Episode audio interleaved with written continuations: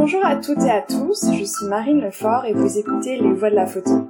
Les Voix de la Photo, c'est le podcast qui donne la parole aux professionnels du milieu de la photo et de l'image pour nous dévoiler leur parcours, leur réussite, parfois leur revers et nous glisser quelques conseils en chemin. Aujourd'hui, je suis avec euh, Isabelle Sossol-Guignard. Bonjour Isabelle. Bonjour Marine. Euh, avant de commencer notre entretien, je souhaiterais euh, remercier euh, Adèle Frémol, donc parce que encore pendant encore quelques semaines, je travaille dans une résidence d'artistes à Kyoto qui s'appelle la Villa Kujoyama. Et Adèle est la directrice de cette structure. Et c'était elle qui m'avait conseillé qu'on se parle. Donc voilà je voulais commencer par un remerciement euh, dans cet épisode, je souhaiterais que l'on parle euh, en particulier euh, des thématiques qui ont guidé ta carrière, donc c'est-à-dire l'éducation à la lecture des images et la médiation culturelle. C'est des sujets que j'ai pas trop encore abordés dans ce podcast, donc je suis ravie qu'on puisse se parler aujourd'hui. pour commencer, est-ce que tu pourrais te présenter avec tes avec tes mots? Oui, avec plaisir, Marine. Ben déjà, un grand merci de m'avoir invité à m'exprimer euh, dans ton podcast. Euh, un grand merci à Adèle aussi de nous avoir mis en contact. Et euh, je dirais que c'est vrai je suis très touchée du fait que tu aies le souhait de donner la parole à ceux qui font de l'éducation à l'image. Là, je suis en train de penser à tous mes collègues, tous ceux qui font de l'éducation à l'image partout en France qui sont des gens hyper engagés, qui ont beaucoup d'inventivité, beaucoup d'envie, beaucoup d'engagement, et euh, qui sont malheureusement euh, souvent euh, pas pas forcément mis sur le devant de la scène. Donc ben, je pense à eux tous, et au-delà de ma petite personne qui suis en train de parler là devant toi, ben, c'est à, à tous ceux-là que je, je dédie un peu cet échange. Peut-être tu veux que je te parle un petit peu de mon parcours? Bon, il est pas pas super facile à, à résumer. Qu'est-ce que je pourrais dire euh, sur moi là comme ça pour euh, pour commencer? Bah, peut-être dire que ça fait euh, 30 ans euh, maintenant déjà que je travaille dans le secteur éducatif et culturel. Euh, qu'aujourd'hui, euh, si je peux un petit peu faire un, un instantané sur ma situation, ben je travaille en tant qu'indépendante je conseille, j'accompagne différentes structures culturelles dans leur lien avec les publics qu'ils ont envie de, de, de, toucher, de rencontrer. Et donc je conçois des outils qui des outils pédagogiques sous la forme de jeux, de mallettes, euh, mais aussi des activités. Ça peut être des ateliers pratiques ou des événements. Et puis je fais des formations pour euh, les médiateurs, pour euh, les bibliothécaires, les enseignants, tous ceux qui ont envie euh, d'accompagner les jeunes dans, euh, bien sûr, la découverte de l'image, mais plus largement des médias et de différents sujets larges de société. que dire, que dire d'autre? Alors, si je pouvais dire que j'ai une, une, sorte de particularité, en tout cas d'envie de, travailler d'une certaine manière, je dirais que j'aime bien aborder les sujets en essayant de, de surprendre le public et de les amener à agir par eux-mêmes. Donc pour ça et pour leur donner envie, ben, j'essaye de mettre en place un contexte assez ludique et dynamique pour aborder parfois des sujets assez complexes euh, de, société ou de, vie. Euh, voilà, ça c'est un peu ma petite touche personnel que j'essaye de, mon petit grain de sel que j'essaye de mettre. Et puis si aussi, euh, Marine, j'ai un, je crois que j'ai un public favori euh, sur lequel je me concentre depuis des années et pour lequel je ne cesse de d'éprouver euh, de l'admiration, de l'amour, de, de, l'attention. C'est le public des, des adolescents. Je dirais plus généralement le public qui a pas envie d'être là, euh, le public qui sent que c'est pas trop pour lui, qui se fait un petit peu tirer l'oreille parce qu'il est en cours ou parce qu'il est euh, dans un dispositif qu'il doit suivre. Mais en fait, j'ai envie de m'adresser vraiment à eux et de leur donner l'envie d'adhérer. Euh, Peut-être parce que je trouve que l'adolescence, c'est vraiment un moment magique dans nos vies et un moment qui est pas apprécié à sa juste valeur. Euh, les adolescents ont une capacité euh, justement d'analyse de d'action qui est absolument incroyable. Je pense que après c'est une longue descente vers le calme et et la certitude. Mais non non, euh, à cette époque-là, à ce moment-là particulier de la vie, le cerveau est à son maximum de capacité, les émotions débordent, le corps grandit à vue d'œil et souvent je trouve qu'on n'écoute pas les ados et on les résume euh, à euh, des êtres devant leur téléphone qui n'ont pas grand chose à dire et qui sont un peu bêta alors que au contraire euh, la sensibilité est à son maximum. Donc j'adore ce moment. Je me rappelle un petit peu même moi comment j'étais à cette époque là comment j'étais quand on me proposait des activités culturelles que ce soit au niveau familial ou au niveau de l'école. Et j'ai le souvenir aussi de mon comportement qui n'était pas toujours dans l'adhésion et dans la participation. Donc ben, j'essaie de me reconnecter avec ça et euh, de faire des propositions qui soient vraiment ajustées, vraiment adaptées. Et c'est un univers tellement immense, l'adolescence, que voilà, ça fait de nombreuses années que je suis dessus et je ne m'en lasse vraiment pas.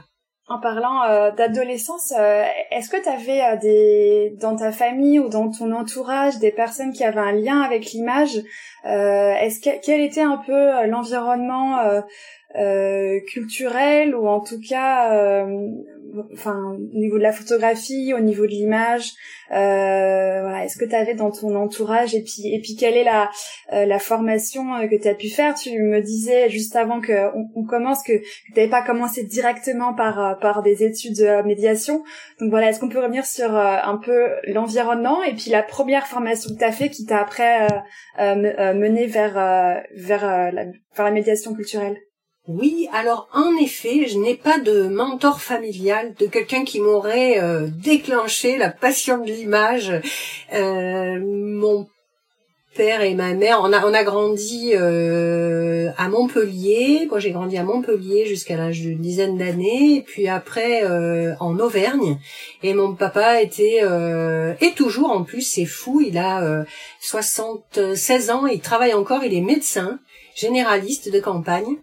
Et il n'y avait pas de goût particulier pour l'image, la photo ou le cinéma. J'avais juste un grand-père qui était un obsessionnel euh, de l'image, qui voulait toujours nous prendre en photo, mais ça c'est plutôt pas un très bon souvenir parce qu'il nous faisait poser pendant des heures juste pour avoir un effet de lumière sur un verre euh, à côté de la table et il était un petit peu directif, donc non, c'est pas familial. Et je dirais même que c'est venu euh, pas un petit peu en entonnoir pour arriver jusqu'à l'image. Et ça a vraiment quand même déclenché une, passion quand j'y suis arrivée. Voilà. Mes études, euh, oui, tu l'as souligné, au démarrage, j'avais plus euh, vraiment un intérêt pour euh, les voyages, la découverte des autres.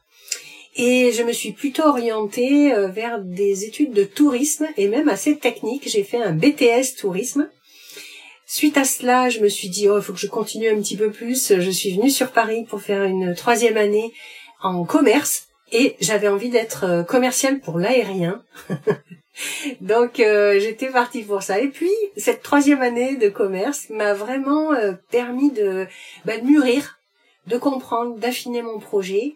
Et cette chance que cette troisième année se déroule sur Paris m'a permis de découvrir Paris et de découvrir le potentiel de l'offre culturelle parisienne. Et c'est comme ça que euh, ben, après mon, diplôme de troisième année j'ai eu envie de me tourner. Alors au départ je me voyais plutôt euh, guide comme on le on le pense classiquement euh, dans les études de tourisme. Et puis je me suis vite aperçu que dans le secteur culturel c'était plutôt de la médiation et que ça ça m'intéressait encore plus.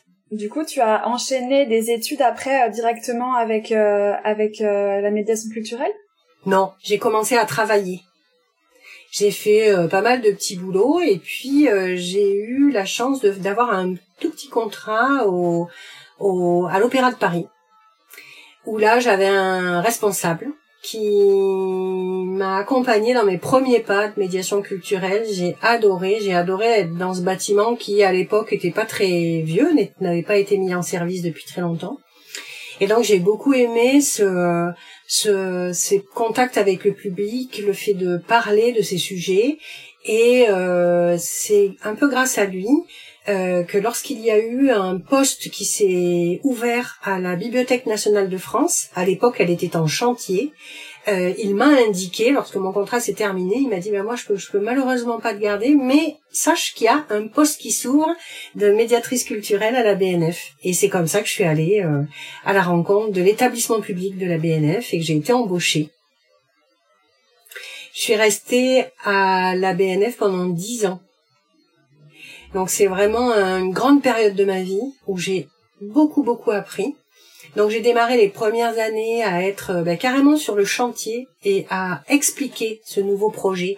Qu'est-ce que c'était que ces quatre tours qui se montaient, où soi-disant les livres allaient brûler, où les arbres allaient mourir dans le jardin, où les chercheurs n'auraient pas de bonnes conditions de travail. Bref, c'était vraiment une lutte de chaque jour pour expliquer, accompagner les publics à la fois qui allaient à l'ancienne bibliothèque rue de Richelieu et qui étaient inquiets, les bibliothécaires du monde entier qui venaient pour voir ce qu'était ce drôle de bâtiment qui se montait, les architectes, les journalistes, jusqu'au public vraiment de proximité, euh, les gens du quartier qui venaient et qui se disaient ben, qu'est-ce qui qu'est-ce qui se passe à côté de chez moi? Pourquoi j'ai mon appart qui tremble sous le coup des, des marteaux piqueurs et des extracteurs de, de terre? Et ben voilà, j'étais là avec une équipe de de, de, de médiateurs pour ben, organiser des journées portes ouvertes, les accompagner sur place, leur expliquer.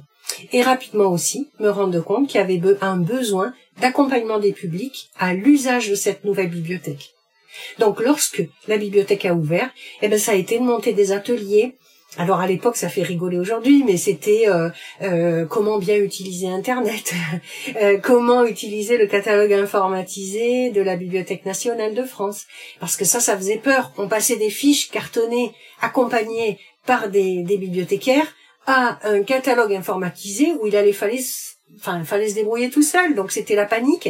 Et donc ben voilà c'était comment faire une recherche. Parmi à l'époque il y avait euh, 11 euh, millions de volumes. Comment parmi 11 millions de volumes je vais trouver mon chemin euh, je vais trouver euh, les ressources dont j'ai besoin. Donc c'était énorme d'accompagner le public lorsque la bibliothèque a ouvert et ensuite, euh, j'ai changé de service, toujours au sein du, développement culturel, et j'ai rejoint l'équipe de Thierry Grillet euh, autour des manifestations culturelles euh, de la bibliothèque. C'est-à-dire tous les colloques, les conférences, les projections, les spectacles qui sont organisés. Il y a trois auditoriums, ou il y avait trois auditoriums à l'époque, avec plus de 300 manifestations par an.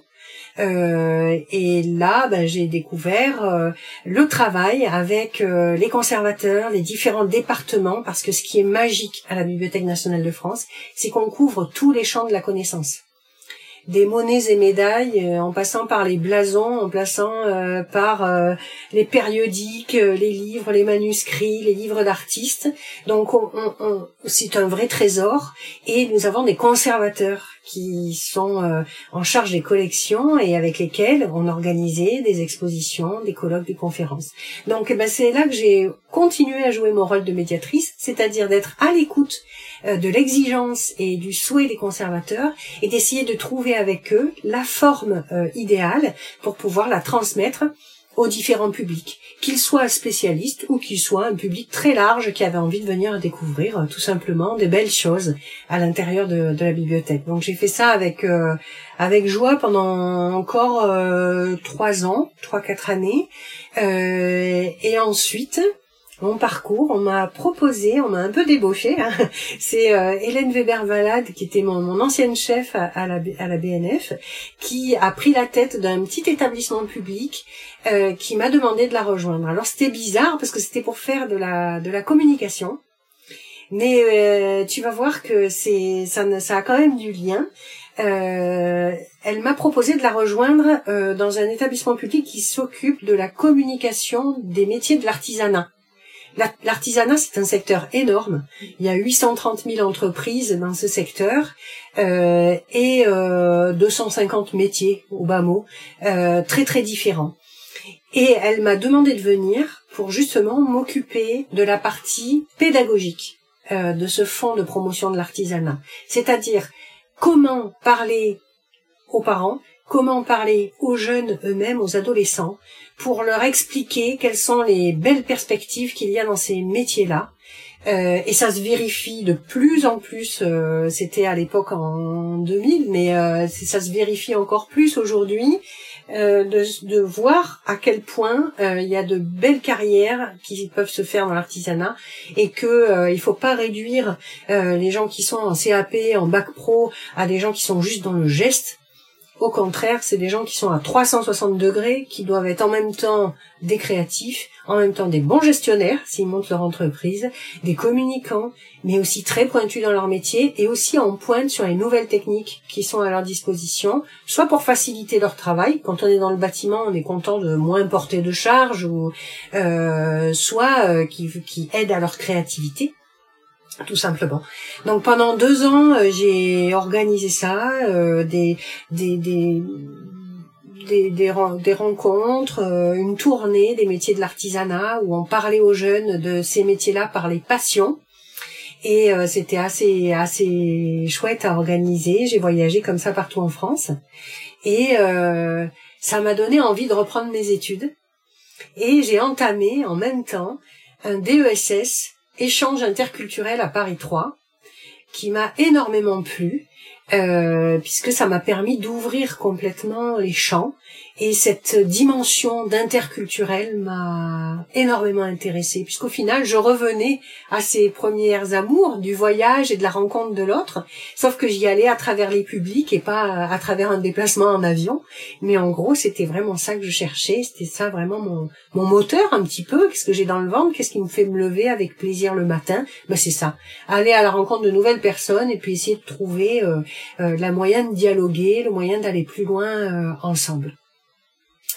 Donc j'ai repris ces études et comme un, bonheur n'arrive jamais seul, euh, au moment où je m'inscrivais à la fac, au moment où j'étais en plein dans, ces, dans cette, euh, cette aventure avec l'artisanat, euh, j'apprends que j'attends un bébé. Donc là, ouf, je me dis c'est le, c'est incroyable, qu'est-ce qui se passe? Et mon mari me dit euh, écoute j'ai une super proposition de travail euh, dans le sud à côté d'Arles. Est-ce que ça te dirait euh, qu'on parte euh, et qu'on aille un peu je dirais élever notre petite famille au vert et puis enfin je dirais plutôt sous le soleil parce que vert c'est pas ça aurait été plutôt en Normandie. Donc c'était de dire bah, est-ce qu'on voilà est-ce qu'on part on se fait cette aventure et on part vers Arles alors moi j'ai été séduite, bien que j'adorais mon travail, donc ça a été un vrai crève-cœur de, quitter euh, ce travail, de démissionner. Mais en même temps, euh, j'ai étant du sud euh, originaire, du Gard et de l'Hérault, je me disais ah ça va être chouette de retourner et d'aller là. Donc nous voilà fraîchement débarqués dans le sud, moi sans travail, en continuant mes études un peu à distance, et j'arrive donc à Arles alors là, c'est c'est un peu le choc pour moi parce que je travaille depuis une quinzaine d'années. Je me dis, enfin ouais, une douzaine d'années. Je me dis ben euh, ça va être facile. Je vais trouver du boulot. J'ai de l'expérience, j'ai de la volonté. Et puis je m'aperçois que c'est pas si facile que ça. Euh, que euh, c'est un un territoire qui a une forte saisonnalité. Et donc, euh, comment faire pour trouver du travail, du travail dans ma branche? C'était vraiment pas évident. Euh, il n'y avait pas une bibliothèque nationale de France qui se qui se construisait euh, tous les matins. Hein. Donc, je me suis dit waouh, qu'est-ce que qu'est-ce que je vais faire?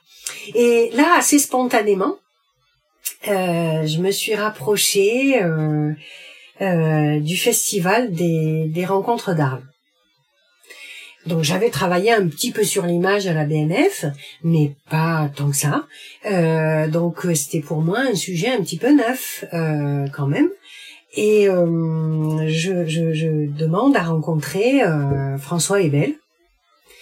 et je, je, il avait à l'époque, il venait d'arriver à la tête des rencontres d'Arles avec l'administrateur Alain Arnaudet. Et tous les deux avaient une mission très délicate Là, je vous parle de, des années 2000, 2002, 2001, 2002. C'est que le festival n'allait pas bien du tout. alors aujourd'hui, euh, ce grand festival qui accueille 130 000 visiteurs par an, qui a une quarantaine d'expos chaque année, qui a ce rayonnement international, on peut pas croire qu'il y a quelques années, ben, il y avait que 10 000 visiteurs 8000 expos, euh, 8000, 8 expos, et que euh, bah, c'était compliqué, que Lucien Clergue, qui avait monté ce festival, voyait un peu son festival en train de, de dépérir, et donc il a eu envie de faire un, un traitement électrochoc de ce pour ce festival et de faire appel à euh, François Ebel, qui était déjà venu d'ailleurs, faire une année de programmation et qui avait euh, pas mal euh, secoué le tapis, dépoussiéré les choses. Et là, c'était de dire, ben, je refais appel à lui. Et quelle solution il va trouver dans ce paysage, dans dans cette ville, dans cette euh, cet état de la création, les nouvelles technologies, tout ce qui est arrivé, qu'est-ce qu'il va pouvoir faire? Donc, je suis arrivée à un moment, ben, un peu comme à la Bibliothèque nationale de France tout était à refaire, tout était à faire, et c'était une sorte de page blanche qui, qui, qui s'écrivait. Donc je suis arrivée j'ai dit oui, je veux est-ce que euh, euh, il y aurait un contrat pour que je puisse travailler pour vous euh, Ah non, nous on travaille pas mal euh, avec des stagiaires. Ça peut être éventuellement un petit contrat d'été pour gérer les hébergements des artistes ou les missions, mais sinon c'est tout. Ah Alors sur le coup, j'étais un peu décontenancée, mais le coup un peu de de génie de la rencontre qui nous est arrivé, c'est que je leur ai dit bah écoutez, moi je suis étudiante. Je suis une, étudiante de 35 ans, mais je suis étudiante. Et euh, euh, si vous voulez, je peux faire un stage, mais on va sur un stage long.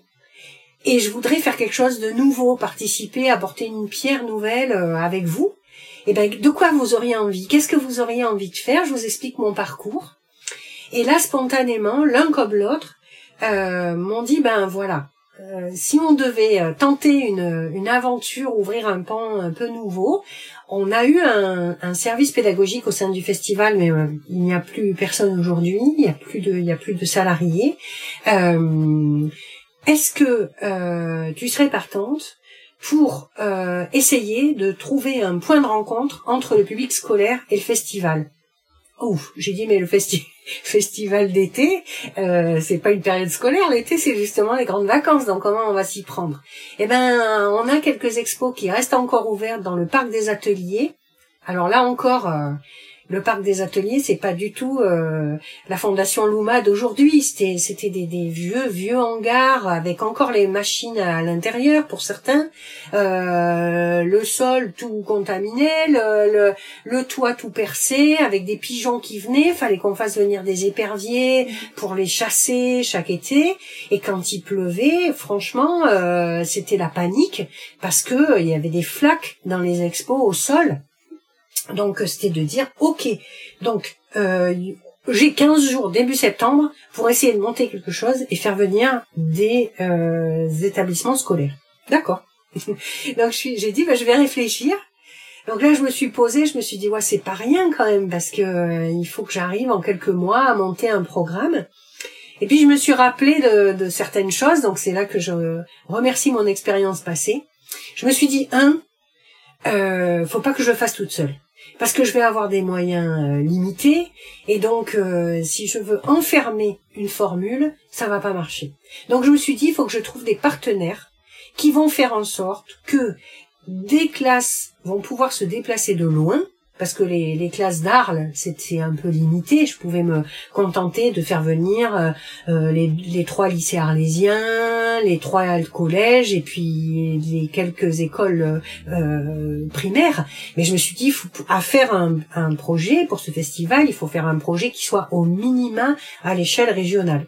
Donc pour faire venir un lycée de Marseille, d'Avignon, euh, c'est-à-dire faire au bas mot une heure et demie de route euh, pour venir au, à Arles, il fallait ne pas se contenter d'une heure et demie ou deux heures de médiation culturelle autour des expos. Il fallait qu'il y ait un programme sur une journée complète. Donc je suis allée voir les acteurs culturels de la ville d'Arles, le musée euh, ethnologique, le parc naturel de Camargue, il y avait la fondation Van Gogh qui se montait, euh, le musée des beaux-arts euh, de, de, la ville, euh, des galeries, des festivals, et leur dire voilà, est-ce que ça vous intéresserait d'accueillir des classes de, de collège et de lycée sur le mois de septembre? Il y avait le musée d'archéologie aussi qui était là présent.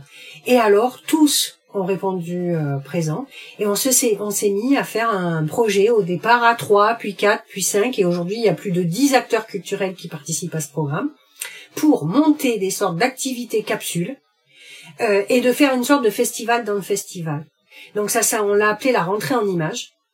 Et je suis allée voir l'école de la photo en leur disant est-ce qu'il y aurait des étudiants qui seraient intéressés euh, d'être accompagnés bien sûr, mais de d'organiser des sessions de médiation. La première année, j'ai eu sept étudiants de l'école de la photo qui ont accepté de venir et ensemble, on a pu accueillir plus de 3000 élèves qui sont venus. Alors, qui a répondu présent en premier? Ben oui, un peu les Arlésiens, bien sûr, parce que c'était plus facile, euh, voilà, c'était à proximité. Mais j'ai eu spontanément les lycées professionnels qui sont venus intéressés par la proposition. Et pourquoi? C'est parce que les lycées professionnels, ils ont une sorte de tradition, c'est la sortie de rentrée. La sortie de rentrée, c'est ce qu'organisent les profs pour que la classe soit soudée, pour créer un petit peu du lien euh, et que l'année se passe bien. Donc ben, spontanément, au lieu d'aller euh, faire du volet sur la plage ou se faire un escape game ou je ne sais quoi, eh bien euh, de suite, ils se sont dit tiens, on va venir, on va faire ce petit voyage ensemble avec la classe et le car va nous permettre de, tisser du lien avec les élèves on va remettre le programme entre les mains de médiateurs et ça sera super. Et puis le soir, voilà, on repartira avec des souvenirs plein la tête et la possibilité de continuer à discuter de tout ça pendant l'année. Donc voilà un peu comment s'est créée cette euh, cette euh, rentrée en images qui existe encore aujourd'hui euh, et qui accueille chaque année près de 10 000 élèves. Donc c'est pas mal 10 000 élèves, hein. ça fait euh, 230 classes qui viennent euh, sur un spectre qui va de euh, de Nice en montant jusqu'à Lyon et en allant jusqu'à Perpignan à peu près. Voilà, c'est un peu le, tout le bassin euh, du sud qui vient et qui converge vers vers les, les rencontres d'Arles à l'occasion de cette rentrée en images. Je sais que les collègues ont même inventé une année en images où euh, il y a des, des, des, artistes qui vont dans les classes et qui accompagnent les classes tout au long de l'année. Est-ce que euh, est-ce que tu avais des, euh, des modèles en tête quand quand tu as pensé à voilà à faire ces ateliers à, à, faire venir les, les étudiants, à fédérer d'autres acteurs locaux? Est-ce que est-ce que tu avais voilà des, des influences ou ça ou ça a été vraiment en, euh, comment dire, c'est sorti de toi-même, euh, de, voilà. À l'époque, euh, je dirais que j'ai j'ai pas trop euh, eu enfin si j'ai eu énormément d'influence dans le sens où j'ai essayé d'être au maximum à l'écoute des besoins j'avais l'impression d'être une éponge en fait, euh, parce que j'avais vraiment le sentiment que ce que je mettais en place c'était valable que pour cet endroit-là, à ce moment-là de sa vie, euh, et, par rapport au type de programmation du festival. Donc, euh, je me suis un peu comme immergée en me disant sors toutes tes antennes, interroge euh, les, artistes qui participent à ce festival, interroge euh, les chargés de programmation, interroge le directeur, interroge le tissu culturel d'Arles qui m'a énormément apporté sur la manière dont on pouvait tisser à l'échelle d'un territoire un vrai programme sans se marcher les uns sur les autres. Il y a une vraie tradition à Arles de, de pouvoir, euh, grâce à, à quelqu'un qui était formidable, qui s'appelait Jean-Maurice Roquette, qui est décédé aujourd'hui, c'était le directeur du patrimoine de la ville, et qui avait fait en sorte euh, de créer une culture commune de projets à travers toutes les structures culturelles. Et donc j'ai quelque part bénéficié de ce que ce monsieur, ce grand monsieur avait mis en place. Et euh, en allant voir les gens, je me disais mais c'est pas vrai, mais quel accueil j'ai à chaque fois. Mais ils sont tous partants pour faire des choses, ils ont tous des idées, ils savent hyper bien travailler les uns avec les autres. Ben j'ai complètement bénéficié de ce de ce, ce, ce sorte de tapis qui avait été mis en place et euh, de bonnes graines qui étaient plantées et ensemble euh, on a pu aller très loin comme ça parce que au fur et à mesure des années, on se connaissait de plus en plus et on créait, on prenait de plus en plus de risques avec beaucoup de plaisir. C'est-à-dire qu'avec le musée d'archéologie, euh, par exemple, on montait des ateliers vraiment euh, autour de l'image ensemble. C'est-à-dire, euh, ben, ne restons pas sur nos terrains. Moi, j'allais sur le domaine de l'archéologie et eux venaient sur le terrain de l'image. par exemple, on a monté un, jeu, alors j'en parlerai tout à l'heure, mais on a monté une édition particulière de ce jeu autour des photos d'archéologie. Mais le questionnement, c'était quels sont les photographes qui se penchent sur les objets archéologiques à partir du moment où on les découvre peut-être sous l'eau au fin fond euh, dans une dans un navire sous l'eau euh, puis après quand on les sort euh, les photos pour l'assurance euh, les photos pour faire des livres et de, la valorisation, pour faire une affiche. Euh, voilà, quels sont les métiers photographiques et quel est le regard du coup on porte sur l'objet archéologique au fur et à mesure de la vie et des découvertes? Donc c'était super euh, super intéressant. C'était aussi la découverte de plein de métiers différents pour les jeunes.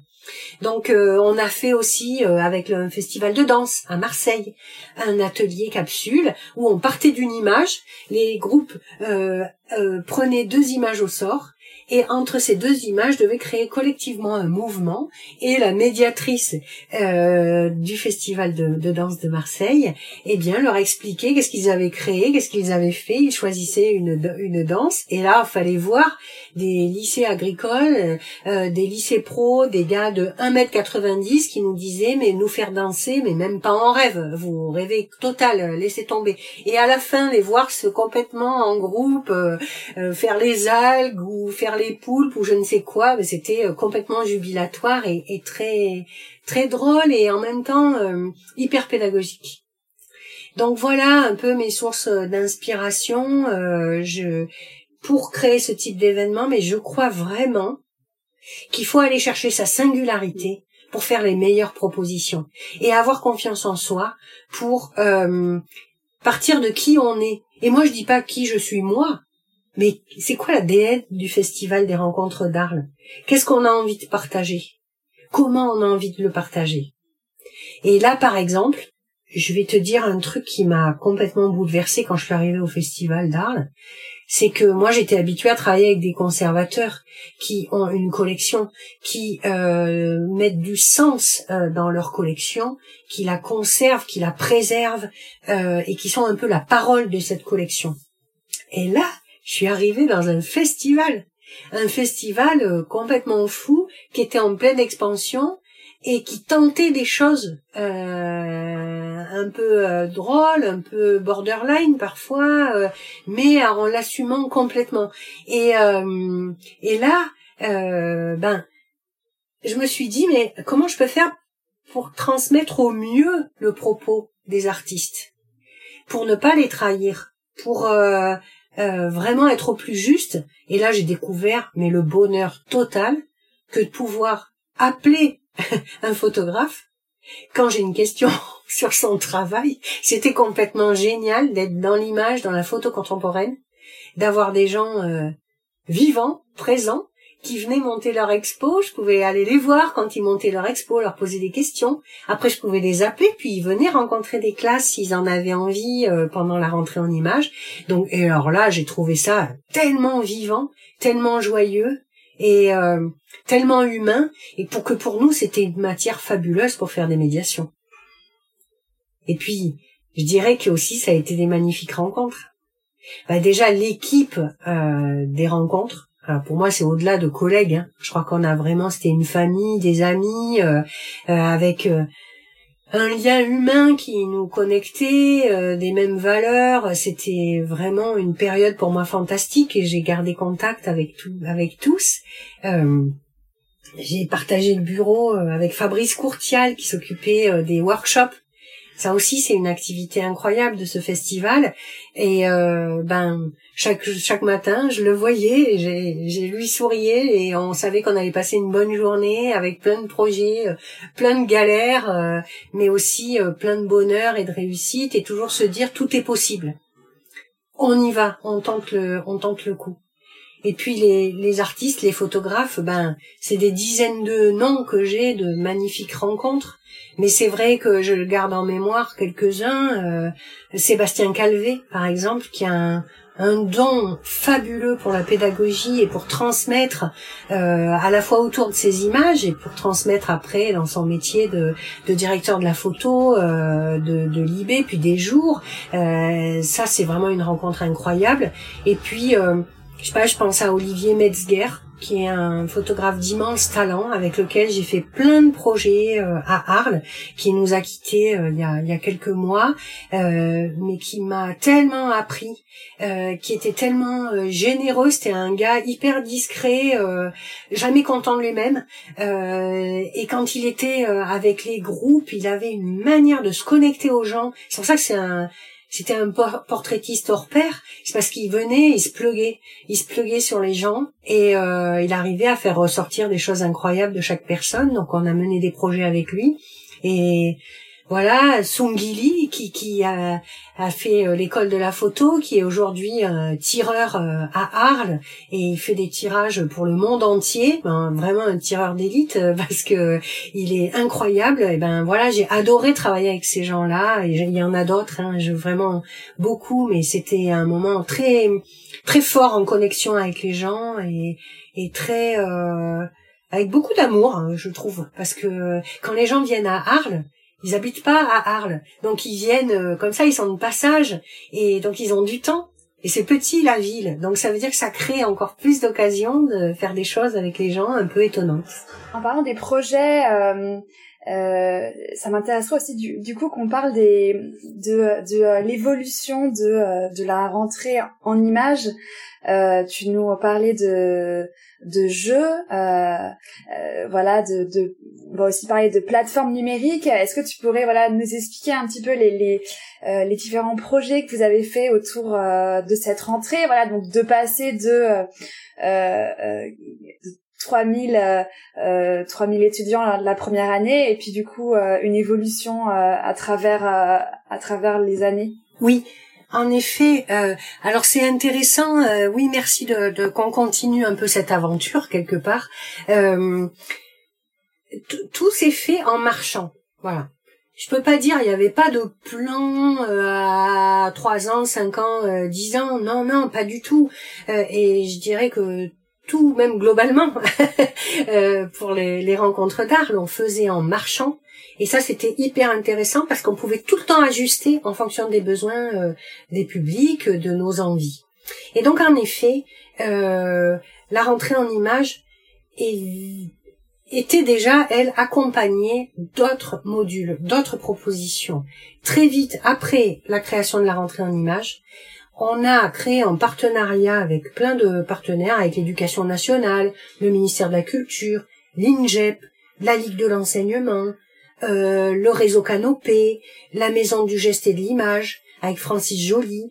Euh, nous avons créé un séminaire qui, pendant euh, plusieurs années, proposer des sujets en lien avec la programmation et nous faisions venir des chercheurs, des artistes pour réfléchir avec les enseignants, les éducateurs au mois de septembre ou au mois de juillet. Enfin, on a on a varié un peu les moments de cette rencontre. Euh, on arrivait à faire venir jusqu'à 300 participants gratuitement au théâtre d'Arles, ça se passait, et nous les accueillions pour leur faire visiter les expos pour euh, les, réfléchir tous ensemble autour de sujets ou euh, d'actions intéressantes autour de la lecture de l'image. Donc en l'hiver, on travaillait tous ensemble, on avait un comité de pilotage qui suivait et, nous, euh, on, accompagnait tout ça et on, on, faisait les réservations et on accompagnait euh, toute l'organisation de ces événements. Il y avait aussi des formations avec le rectorat euh, qui étaient organisées l'hiver pour les enseignants. Euh, autour de la lecture de l'image, bien sûr, pour les préparer aussi à participer euh, à la à la prochaine édition de la rentrée en images. Et puis aussi une chose, Marine, c'est que tout l'été, à partir du premier jour euh, des, du festival, chaque étudiant qui s'était inscrit donc on avait deux étudiants, euh, par chaque prof qui s'était inscrit à la rentrée en images. Donc on avait deux enseignants par classe. Donc ça faisait 700 enseignants qui participaient chaque année euh, à la rentrée en images, et chacun de ces enseignants avait un pass gratuit pour visiter toutes les expos du festival, se mettre dans le bain, euh, commencer à préparer leur journée euh, aux rencontres d'Arles en septembre. Donc ça, super, il y avait ces accompagnements euh, pour les enseignants. mais très vite, on s'est aperçu qu'on arrivait un petit peu à saturation. C'est-à-dire que quand on lançait des réservations pour la rentrée en images, tout était plein en 48 heures. Après, on n'arrêtait pas d'avoir des gens au téléphone, on, refusait, on disait non, c'est pas possible, etc. Et donc, tu imagines le nombre de frustrés qu'on faisait. Et on s'est dit, il y a quelque chose qui est pas juste là-dedans. On a créé une envie, on a atteint notre objectif, mais quelque part, à quoi ça va nous mener? Est-ce que c'est de, de, demander à rallonger et rallonger le festival pour accueillir toujours plus et plus de, de, de classes? C'était pas non plus notre rôle parce qu'un événement, il peut pas être long, il peut pas, il faut il faut qu'il y a de la tension, il faut qu'il se passe des trucs, on peut pas dépasser les deux, trois semaines maximum. Euh, on formait euh, des médiateurs chaque année, donc l'équipe a augmenté, on avait 25 étudiants qui arrivaient chaque année pour un mois de stage. Et sur le mois de stage, ils, travaillaient avec nous deux semaines et demie et ils avaient à peu près euh, deux semaines de formation avec toute une équipe euh, qui les accompagnait, de photographes, de médiateurs, qui les accompagnait à la prise en main des expos. Et donc on faisait des équipes, euh, on avait monté euh, une formation assez chouette où euh, ben, les futurs médiateurs ben, construisaient eux-mêmes leur parcours de médiation avec notre aide, mais il fallait que ce soit incarné leur médiation, il fallait qu'ils les créent eux-mêmes, pas qu'on leur donne un papier et vas-y apprends ça et puis appuie sur le bouton. Il fallait faire ça. On les formait aussi à des ateliers pratiques et puis euh, il y avait des petits modules euh, un peu euh, étonnants, comme ben, on, les accompagnait dans la prise de parole avec une orthophoniste pour placer leur voix, ne pas s'épuiser, parce que parler à des classes de 35-40 en plein air ou dans des dans au parc des ateliers où il y a les trains qui passent juste à côté, je te dis pas, c'est épuisant pour pour la voix. Donc on les on les puis ils étaient tout jeunes quoi, c'est des étudiants hein, en, en école d'art ou en master médiation qui venaient de toute la France, qui viennent de toute la France. Et on faisait aussi euh, des, des sessions de relaxation euh, pour qu'ils apprennent à se vider un peu, décompresser, euh, voilà. Donc euh, c'était une, une formation assez rigolote et où on prenait beaucoup de plaisir à se à se réunir tous ensemble et, et voilà et moi ben, je suis restée 12 ans aux rencontres d'Arles en, en 12 ans on a formé plus de 300 médiateurs donc c'était, euh, ça représente une, grande famille euh, cette euh, cette équipe de, médiation. Donc on s'est dit voilà, on est un peu au max de ce qu'on peut faire. Qu'est-ce que qu'est-ce qu'on pourrait imaginer? Parce que voilà le retour que nous faisaient les profs. Ils nous disaient quand vous venez à nous, c'est-à-dire quand quand nous on se déplace et qu'on arrive à Arles, on est vachement chouchouté vous nous accompagnez, euh, toutes les activités sont animées par des médiateurs.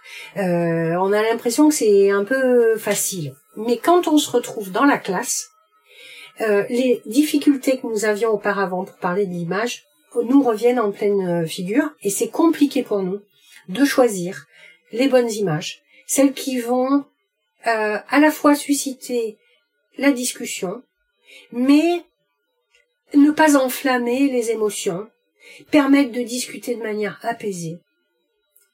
Et en plus, si on va chercher des photos sur lesquelles il y a un peu de littérature, ça va plutôt être des photos anciennes, euh, qui nous rassurent parce qu'on maîtrise, il y a eu un peu d'écriture dessus, mais elles ne parlent pas aux jeunes. Si je veux choisir des photos contemporaines, c'est compliqué parce que moi en tant que prof, ben je sais pas euh, quelle est la valeur artistique, euh, si euh, tel tel artiste ou au lieu de tel autre, et puis je sais pas, c'est comme trouver une, une aiguille dans une meule de foin, hein, difficile pour moi de faire un choix. Alors que vous, aux rencontres, eh ben vous nous faites une sorte de sélection qui nous va bien. Et donc voilà, ça c'est compliqué. Et puis je sais pas quoi vraiment dire sur chaque image. Et puis comment organiser un, une sorte de chemin de discussion qui va permettre d'alimenter par des questions intéressantes au fur et à mesure de mon avancée avec la classe, sans avoir ce sentiment de les agripper au début et puis après que ça se perde dans des discussions stériles où chacun va euh, faire une opposition d'émotions, une, opposition de point de vue, de croyance. Et euh, bah, souvent, euh, il nous disait quand on utilise la photo, bah, c'est de la bombe parce que au bout de 20 minutes, tout le monde s'engueule et j'ai pas l'impression d'avoir pu mener une séance pédagogique de A à Z, refermer mon truc, on finit toujours en catastrophe un peu et c'est vraiment pas agréable. Donc pour ça, eh ben j'ai euh, un peu de mal à mettre en place des séances de ce type. je sais pas trop comment faire tout en ayant conscience, les enseignants, que l'image est essentielle, encore plus aujourd'hui, qu'elle est primordiale, qu'elle a un effet énorme sur chacun, et que si on prend pas le temps de la décrypter un peu, ben on passe soit à côté d'énormément de choses, ou euh, on a une espèce de fil de pêche qui joue le yo-yo avec nos émotions, euh, notre carte bleue, etc. Et on va euh, être ému, adhérer, s'abonner, faire des choses, commenter des choses de manière un peu un peu tous azimuts et ça nous revient souvent en boomerang. Donc, ils, nous, ont posé ce problème. Mais sauf que, moi, je te disais toujours partir de l'ADN d'un festival, etc. Ben, l'ADN d'un festival, euh, c'est d'être éphémère. La force d'un festival, c'est aussi de savoir replier la tente, euh, avoir euh, l'hiver de réflexion, de, de, mise en place et de réouvrir l'année suivante avec une nouvelle proposition. Donc là, c'était un petit peu compliqué. C'est-à-dire, il fallait que je me sorte de la temporalité du festival pour apporter une réponse, parce que l'idée n'était pas du tout de euh, monter euh, x x x ateliers pour répondre. On n'allait pas faire 320 euh, classes, 320 ateliers pendant l'hiver. C'était complètement impossible à, suivre. Et là, je vois passer un appel à projet émanant du ministère de la Jeunesse et Sport via un fonds d'expérimentation qui s'appelait le fonds d'expérimentation pour la jeunesse. En gros, le fonds proposait à des structures de, euh, de répondre à cette question, favoriser l'autonomie des jeunes à travers les pratiques culturelles. Moi, je lis ça, je me dis, mais, euh, mais favorisons l'autonomie du regard. à travers les pratiques culturelles. Et que faire euh, pour faire ça? Mais faisons un outil nomade qui mette un peu euh, le en concentré, je dirais, notre savoir-faire en, boîte et qui puisse partir euh, auprès des classes pour le faire. Alors je trouve l'idée pas mal. je me rapproche de ce fond. Et euh, il y avait un volet que j'avais pas complètement perçu, en tout cas je n'avais pas complètement perçu la dimension intéressante de ce volet. C'était que le fonds d'expérimentation demandait que chaque structure soit suivie par un laboratoire de recherche. Donc je dis oui, bien sûr, sur le principe, pas de problème.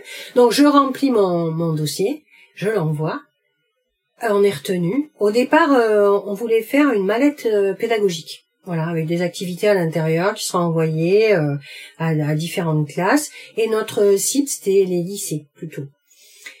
Donc euh, on, on part là-dessus, j'envoie, paf, on est retenu, génial. Tout le monde est très content. Et je rencontre euh, le, le, laboratoire de recherche que nous avions choisi avec le rectorat euh, qui allait suivre le dossier. Et là, euh, j'arrive avec euh, ma, ma liste de d'intentions, en tout cas d'objectifs pour cette fameuse mallette pédagogique. Et j'en avais une page, une page complète, c'est-à-dire voilà, il y avait une bonne quinzaine d'objectifs qui recoupaient tout bien comme il faut. et là, j'ai un chercheur en face de moi qui me dit waouh super Vraiment, euh, bravo, euh, tous ces objectifs, super. Eh ben, je vous propose de prendre le premier objectif. Euh, comment prouvez-vous que le regard des élèves va être plus aiguisé après la séance, après l'utilisation de la mallette qu'avant? Ah, ok, oui d'accord. deuxième objectif, d'accord. Deuxième objectif. Et là, je me rends compte à quel point euh, on est nous euh, à, défendre des projets, à vouloir argumenter, à vouloir, il faut toujours des grands mots, toujours plus grands les uns que les autres, mais qu'au final, euh, l'intention est là, mais quand on se dit, ben, peut-être redescendons un peu et voyons qu'est-ce qu'on est en mesure de faire, sur quoi on est en mesure de dire allez-y, c'est un outil, vous pouvez y aller les yeux fermés, ça va vous apporter clairement ça, ça et ça, ben ça change tout. Et moi, ça a été une révélation, c'est-à-dire de voir l'évaluation comme une aide à la conception, et non pas comme un censeur qui serait venu à la fin pour m'attribuer une bonne note, une mauvaise note euh, par rapport à mon outil. Et là, l'aventure a vraiment commencé. J'ai découvert une vraie méthode de travail qui est la recherche-action. Et depuis, je travaille plus que comme ça. Parce que c'est euh, pour moi la meilleure euh, méthode qui soit. Je vois pas même aujourd'hui comment je pourrais faire des choses différemment. C'est-à-dire qu'au-delà de toute l'expérience qu'on peut avoir, la première chose à faire, c'est de partir du public, de l'interroger et de voir quelle est sa vision, quels sont ses besoins. Et donc on est parti comme ça. On a créé un groupe de travail composé euh, euh, d'enseignants, euh, de représentants du rectorat, de la DRAC, d'élèves qui allaient être questionnés, de lycées, agricoles, professionnels, généraux, et de voir ensemble eh ben, comment vous parlez d'image en classe, qu'est-ce qui se passe, comment vous vivez la chose, qu'est-ce que vous faites? Et à partir de là, écrire ensemble un cahier des charges que nous allions observer et trouver les experts, les accompagnateurs qui allaient permettre de donner une forme physique à cet outil. Et en avançant, on s'est rendu compte que la grande difficulté pour les enseignants, c'était de garder l'attention autour d'images polysémiques. Les images polysémiques, elles sont compliquées. C'est souvent les images qu'on met de côté vite fait parce que euh, ben on n'a pas trop de temps à consacrer en règle générale à l'image. Donc si elle commence à ouf euh, être un peu compliquée, eh ben on, on va peut-être avoir euh, tendance à l'évacuer. Donc pour les élèves, une fois qu'ils avaient, en choisissant des images un peu complexes, une fois qu'ils avaient répondu à une question, ils disaient ça y est, j'ai fait le job, ça va, on va pas y revenir dessus. Il n'y a pas non plus de quoi passer une heure et demie devant une photo euh, on ne sait pas quoi se dire, etc. Et donc ça c'est hyper intéressant parce qu'on s'est dit il faut qu'on trouve une forme qui permette de renouveler l'intérêt face à un corpus d'images pour que les élèves y trouvent à chaque fois quelque chose de nouveau et à chaque fois un mode d'action pour eux-mêmes nouveau. Et donc, parce que le, meilleur, euh, comme pour un texte, un beau poème, euh, moi, je, je, compare ça à une image polysémique. Hein. Je dirais que euh, une image euh, simple, vite fait, qui marche comme un, un petit icône euh, qu'on trouve souvent hein, dans les journaux, qui prêtent pas trop attention à, à, à l'image, qui, qui mettent pas trop de sous là-dedans, qui embauchent pas trop de, de photographes pour alimenter leur banque d'images. Eh bien euh, on, passe vite fait. Euh, une image polysémique, et il faut donner le goût, euh, à lui accorder au moins le temps qu'on accorderait si on lisait un texte. Et donc, c'est à partir de là qu'elle devient plus intéressante, qu'on a plus de choses à dire. Mais pour ça, il faut trouver le moyen de rester devant. Donc, ben, nous est venue l'idée du jeu. Pourquoi le jeu? C'est se dire un jeu, ça a un début, une fin, et ça crée une bulle particulière. Déjà, un jeu, ça permet d'arriver avec du matos, d'arriver avec des cartes, des dés, qui correspondent au code du jeu. Donc on sait que là, on va jouer, on est dans le jeu. Et puis, euh, un jeu, ça a énormément de vertus au niveau du groupe. Ça permet euh, euh, d'être un peu différent, de se découvrir les uns les autres de manière encore différente, que l'enseignant découvre aussi les élèves de manière différente, de on gagne ensemble, donc ça crée une dynamique de groupe fantastique. On peut se refaire si on perd. On se refait. Allez, encore une manche, encore un truc. On, va le, on va y arriver, on va se perfectionner. Donc ça, c'est assez chouette. Puis il y a ce côté euh, vraiment joyeux, euh, où on rit, euh, où on, on, échange vraiment, sans se forcer. Et donc ça, c'était très très important. On s'est dit, allez, on part sur un jeu et on va se, on va se lancer là-dedans. Donc au fur et à mesure, effectivement, on est arrivé à un, à trouver une forme après beaucoup de plantage hein, parce qu'on a fait des tests et des tests et des tests auprès des jeunes auprès des enseignants. Qu'est-ce qui passait qu'est-ce qui passait pas? Euh, in fine c'est un jeu qui est sorti qui s'appelle euh, Post Photo Pros euh, qu'on peut jouer à classe entière même jusqu'à 40 euh, participants. Il y a quatre équipes à l'intérieur et de quoi faire jouer ces quatre équipes en même temps Et donc, on décale un petit peu la posture de l'enseignant, qui va être plus animateur et passeur de parole que vraiment censeur qui attribue les points, etc. Et euh, on a trouvé trois ressorts qui correspondent à trois manches. On joue autour d'un corpus d'images de 32 photos, format carte postale, qui sont numérotées, avec en bas de chaque image le nom des auteurs. Donc on a fait appel à des auteurs qui étaient habitués du festival euh, des rencontres d'art, mais on est allé chercher aussi de nouveaux auteurs euh, parce qu'on voulait composer un corpus qui soit suffisamment euh, vaste pour pouvoir couvrir, couvrir les différents types de prises de vue, différentes époques, différents points de vue, différents pays, euh, photos retouchées, prises sur le vif, euh, bref, on mise en scène. On voulait vraiment qu'un petit peu tous les champs de l'image soient, soient représentés. Et donc ces trois manches, c'est autour d'un corpus, du corpus d'images, ces 32 photos, on se met autour de la table, on les a devant, et la première manche va est une manche très ludique et très bruyante qui vise à euh, donner des contraintes, c'est-à-dire qu'il y a un des de l'équipe qui passe de l'autre côté de la table et qui va devoir faire deviner une des images qui sont sur la table avec des contraintes différentes, soit en la mimant, avec un mot seulement, en faisant un bruit, euh, un son, en la dessinant, et plus dur en disant le contraire de ce qu'on voit. Et donc là, ben, de l'autre côté de la table, toute l'équipe regarde ce corpus pour essayer de trouver quel est le petit détail, quelle est la connexion qui va faire qu'on va deviner l'image dont il s'agit. Et on gagne un point par photo euh, gagnée. Donc ça veut dire qu'il faut aller vite et c'est chronométré. Donc en, en, gros, en max 10 minutes, il faut avoir remporté un maximum de points avec l'équipe.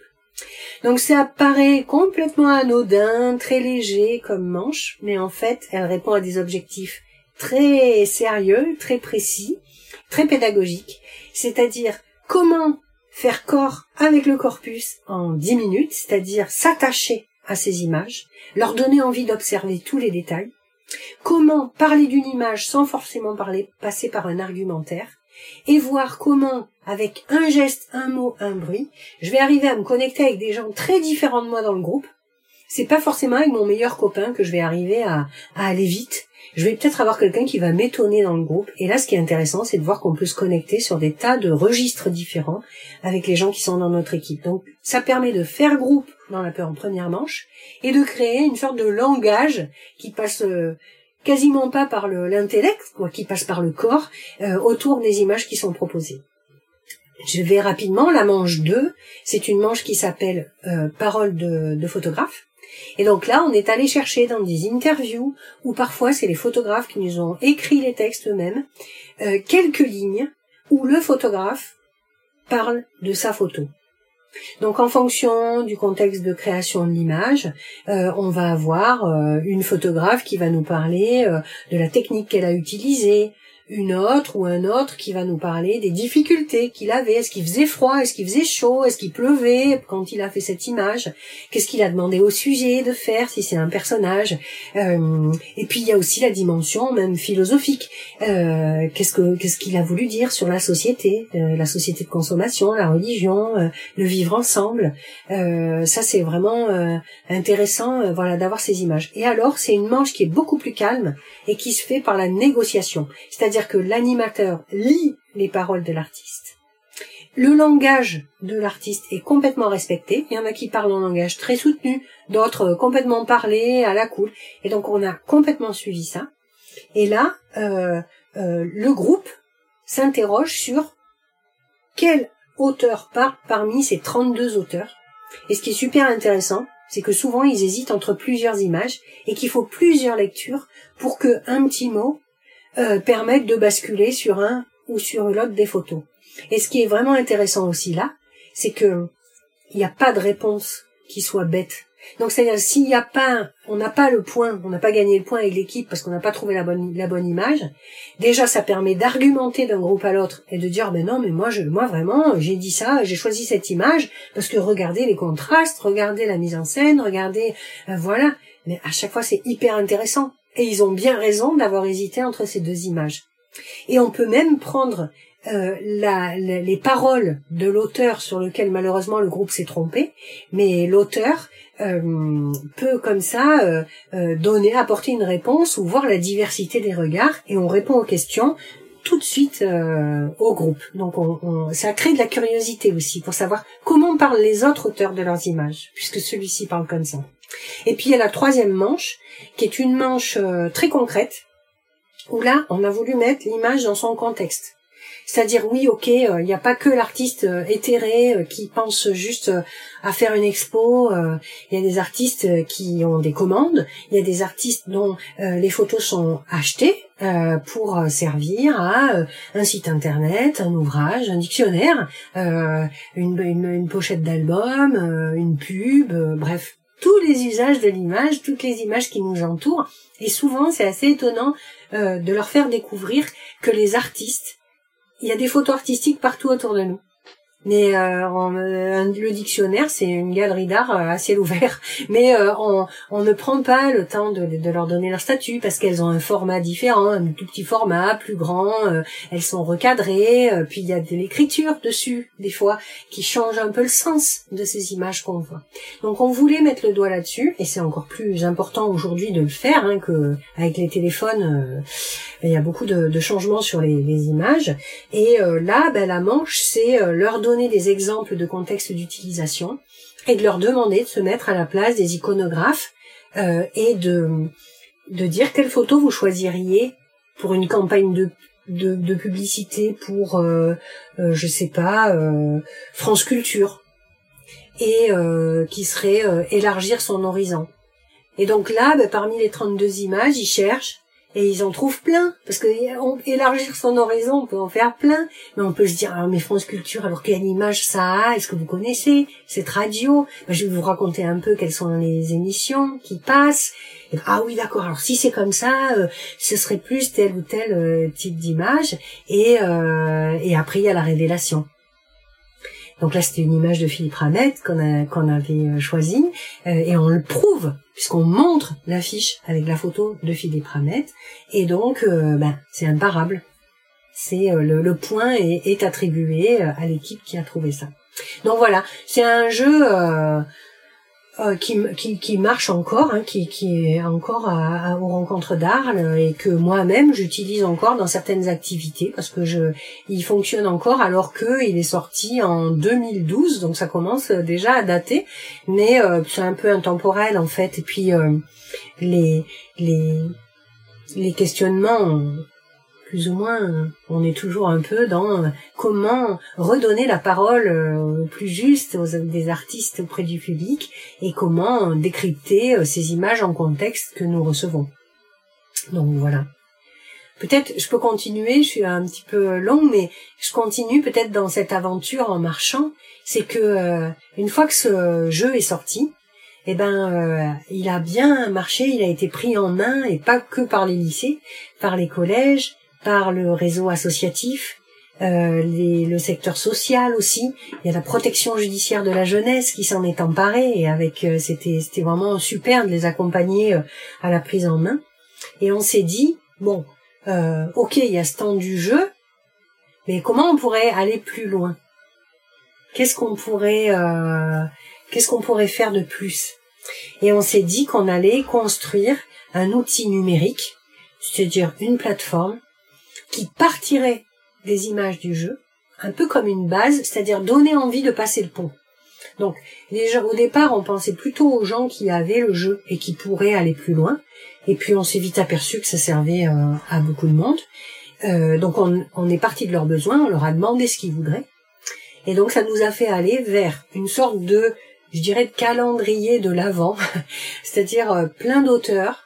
et on ouvre une fenêtre et cette fenêtre permet de nous d'accéder dans l'atelier du photographe.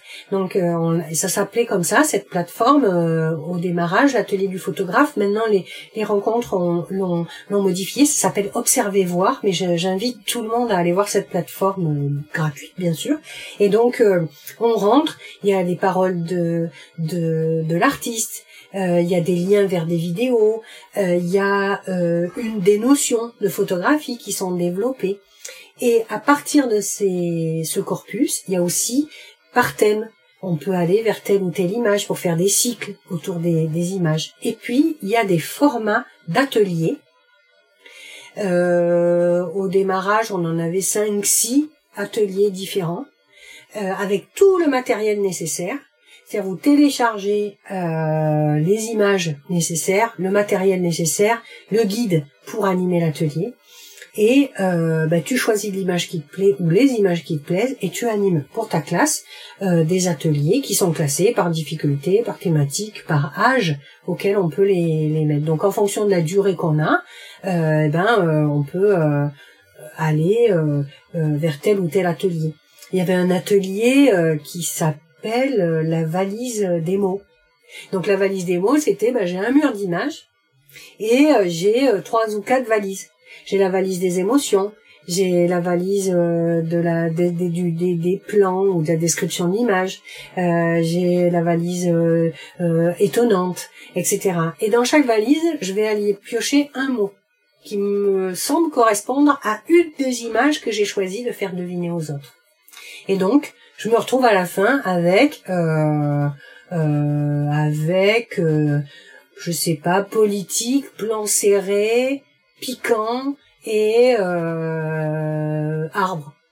Et là, ben les autres vont se questionner pour savoir de quelle photo j'ai bien voulu parler dans le groupe et c'est assez amusant de voir des gens qui vont aller vers d'autres images parce qu'une image est piquante, métallique, comment, enfin voilà, on a essayé de rajouter du vocabulaire qui soit un peu différent euh, pour parler d'image, pour sortir un petit peu aussi, euh, pour aller dans le sensitif et sortir un petit peu des des types de plans, euh, etc.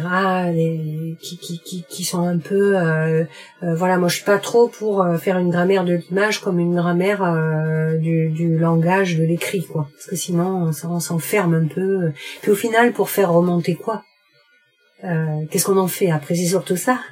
Les faire parler, leur faire dire des choses, mais c'est pas juste ah j'ai mon bon cadrage, c'est bon, j'ai gagné, mais j'ai gagné quoi C'est qu'est-ce qu'il fait ce cadrage Pourquoi? Pourquoi il est là ce cadrage? Pourquoi il a été choisi parmi tout plein de cadrages possibles? Et qu'est-ce qu'il ferait si j'en changeais? C'est ça qui est intéressant en fait. Et c'est ça qui, met le public acteur de, son regard, euh, vraiment. Voilà, je juste peut-être de, rajouter qu'on a euh, euh, organisé euh, les deux trois dernières années où j'étais euh, aux, rencontres d'Arles, il y a eu un changement de direction et c'est Sam Stourdze qui est arrivé à la direction des rencontres, qui a encore donné une dimension différente. Ça c'était vraiment euh, très très très instructif de travailler avec lui, de, de lancer des nouveaux projets. Et vraiment c'est avec lui qu'on a ouvert euh, au secteur social, euh, c'est avec lui qu'on a créé euh, un nouveau rendez-vous en septembre qui sont les rencontres de l'éducation à l'image où là on montait une formule complètement participative où le public euh, est vraiment à la rencontre des photographes, mais en petits groupes, où le public essayait euh, des ateliers ou des expérimentations en cours pour nous donner leur avis, faire évoluer euh, la formule et les ateliers qu'on pouvait proposer. Et là, pareil, voilà, tout de suite au rendez-vous, 300, parfois même plus, 350 professionnels de toute la France, avec une grosse, grosse ouverture en dehors du secteur éducatif c'est-à-dire à tous les médiateurs culturels, euh, les, le secteur euh, social, donc les missions locales, les centres sociaux, euh, euh, la protection judiciaire de la jeunesse qui se déplaçaient en, en, en nombre pour pouvoir participer et se sentir plus fort pour animer et repartir avec des outils concrets euh, pour aborder l'image avec avec les publics. Donc voilà, ça a été vraiment un super un super moment, c'est la rencontre euh, d'Arles et j'en suis partie euh, avec vraiment le sentiment de d'avoir donné le maximum euh, de ce que je pouvais faire. Je suis restée 12 ans et d'avoir accompagné jusqu'à une forme de maturité les projets. Voilà. Et du coup, maintenant, on, on, peut voir sur le site des, des, euh, des euh, déclencheurs que que tu euh, réalises des projets dans cette structure associatif. Est-ce qu'on est-ce qu'on pourrait parler du, du contexte euh, de cette association, par qui elle a été créée, euh, voilà un petit peu les, les, les, objectifs au début et puis et puis les, les projets, euh, les types de projets euh, sur lesquels sur lesquels tu travailles. Oui, avec plaisir. Bah alors cette histoire des déclencheurs. Aujourd'hui, je suis indépendante. Et les, je gère aussi avec une un groupe de, je dirais c'est une histoire d'amitié, c'est déclencheur, euh, une association en effet euh, qui crée des outils euh, et qui accompagne les différents publics, qui organise des formations aussi. Donc, euh, en tant qu'indépendante, je vais peut-être commencer par là. Euh, donc, moi, j'accompagne les structures culturelles euh, à, à, à, concevoir. Donc, par exemple, avec le MUSEM, on est en train de finaliser un jeu de société pour valoriser le, leur collection. j'ai travaillé avec le Louvre, par exemple, où j'ai créé des formations, où j'ai créé des ateliers autour de la photographie présidentielle. C'est un sujet hyper intéressant, photographier le pouvoir. Euh, je donne des petits exemples comme ça. J'ai fait une mallette artistique euh, pour un, un, organisme qui s'appelait qui s'appelle qui s'appelait MP 2018, qui était la suite de la capitale culturelle euh, marseillaise. Et puis, euh, j'ai travaillé aussi euh, pour euh, la Fondation Luma à Arles. J'accompagnais l'équipe de, de, médiation autour des expositions. Donc, l'expo Gilbert et, Georges, et puis l'exposition Picture Industry, qui était aussi très intéressante, puisque j'ai créé des ateliers pour différents publics, et puis voilà, construire avec l'équipe de médiation le discours. Depuis trois ans, je travaille pour la Villa Médicis. Sam Sturze, avec lequel euh, j'avais travaillé avec beaucoup de joie euh, aux rencontres d'Arles, lorsqu'il a été nommé, qu'il a quitté à son tour euh, les, les rencontres d'Arles et qu'il a été nommé à la Villa Médicis, a eu tout de suite dans son projet d'établissement l'envie d'ouvrir la villa à de nouveaux publics et notamment le public des lycées professionnels. Et ben, j'ai eu beaucoup de joie quand il m'a appelé pour me proposer de réfléchir à un concept qui permettrait euh, de créer des résidences pro. C'est-à-dire qu'il accueille, lui, des artistes en résidence, qu'il reste une année, et c'est de dire comment est-ce qu'on peut créer un module qui puisse euh, permettre de tisser des liens entre la Villa Médicis et des lycées professionnels en, en France, et qui ne soit pas une proposition descendante. Vous venez, on vous fait une médiation, on vous fait découvrir Rome et puis au revoir et vous avez bien profité euh, de, de ce magnifique bâtiment. Non, c'est pas ça. C'était comment faire pour les placer en position de d'acteurs, de chercheurs, de concepteurs. Et donc pour ça, on a créé la résidence pro. Et je travaille depuis trois ans avec les équipes pédagogiques de la villa. Et nous accueillons des régions 300 élèves par région qui viennent avec leur spécialité et qui conçoivent des chefs-d'œuvre, puisque les lycées professionnels ont des chefs-d'œuvre au bac à réaliser et à défendre devant un jury. Donc on leur demande de faire un chef-d'œuvre collectif avec leur classe et euh, ils viennent le présenter à la Villa Médicis. Et nous, quand on les accueille à Rome, eh bien, au, mois de mai, donc ils commencent leur projet en septembre, et au mois, on reste en contact avec eux, on les accompagne toute l'année, et en mois de mai, ils viennent faire une petite exposition de leur projet, et puis le présenter à l'oral. Donc on a des ateliers d'éloquence, on a des conférences, on a des médiateurs qui les accompagnent pendant toute la semaine euh, et qui leur font découvrir Rome, des pistes d'inspiration autour de leur projet. Donc on a eu euh, la région Nouvelle-Aquitaine avec les métiers du bois. Donc on avait charpentiers, menuisiers, euh, sylviculteurs euh, qui sont venus. la deuxième année, nous avons eu la région Grand Est autour des métiers d'art et de l'art de vivre. Donc là, c'était coiffeur, cuisinier, souffleur de verre, broderie, etc. Toutes ces filières. Et nous avons eu également la région PACA avec que des lycées agricoles et là, eh bien, nous avions toutes les filières euh, de l'agriculture, de l'élevage, euh, l'aménagement paysager, la réparation des, des, des, machines agricoles. Et donc voilà, à chaque fois, chaque édition, c'est un nouveau projet, une nouvelle thématique et des nouveaux euh, chefs-d'œuvre qui sont mis en place. Donc ça, c'est pour mon aspect, je dirais, indépendante. Mais il y a cette association, les, les déclencheurs, qui, qui, a vraiment une visée éducative et culturelle aussi. Et, Est-ce que je peux juste faire une petite parenthèse sur le terme déclencheur? Oui. Parce que il est pas, il est pas euh, d'hier ce terme. Il date même pas de la création de cette association. Il date des rencontres d'Arles.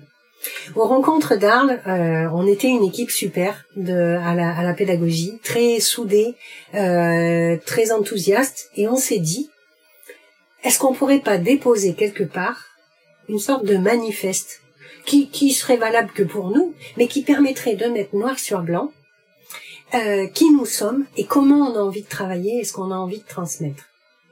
Et à Arles, il y a toujours des petits moments euh, magiques comme ça et des rencontres. Et euh, Sylvain Prudhomme, qui est un, écrivain connu, qui habite à Arles, nous a proposé bénévolement de nous accompagner dans cette quête et à plusieurs reprises, alors on se prenait une, petite bouteille après le boulot, euh, on se mettait dans un jardin et on, on réfléchissait à euh, pourquoi on était là, euh, qu'est-ce que qu'est-ce qui faisait qu'on avait envie de, de, cette transmission. Et on essayait de mettre de l'ordre dans tout ça. Et ce qui est sorti, un peu qu'est-ce qui faisait qu'on avait euh, des papillons dans le ventre et puis l'envie de, travailler dans ce secteur, c'est qu'on trouvait qu'on était des déclencheurs. Alors des déclencheurs de quoi? Ben, Des déclencheurs euh, euh, de curiosité, de partage, de confiance, de connaissance. voilà, on s'est qualifié comme ça. Si bien que lorsque euh, j'étais indépendante et que nous avons eu envie avec une poignée de, professionnels de monter cette association, tout naturellement, on s'est dit non mais le nom c'est les déclencheurs. Et le logo c'est un grand éclair jaune qui va marquer ce truc de ah ça y est ah mais oui bien sûr le l'envie le, le, de, partir vers de vers de nouvelles choses. Donc voilà.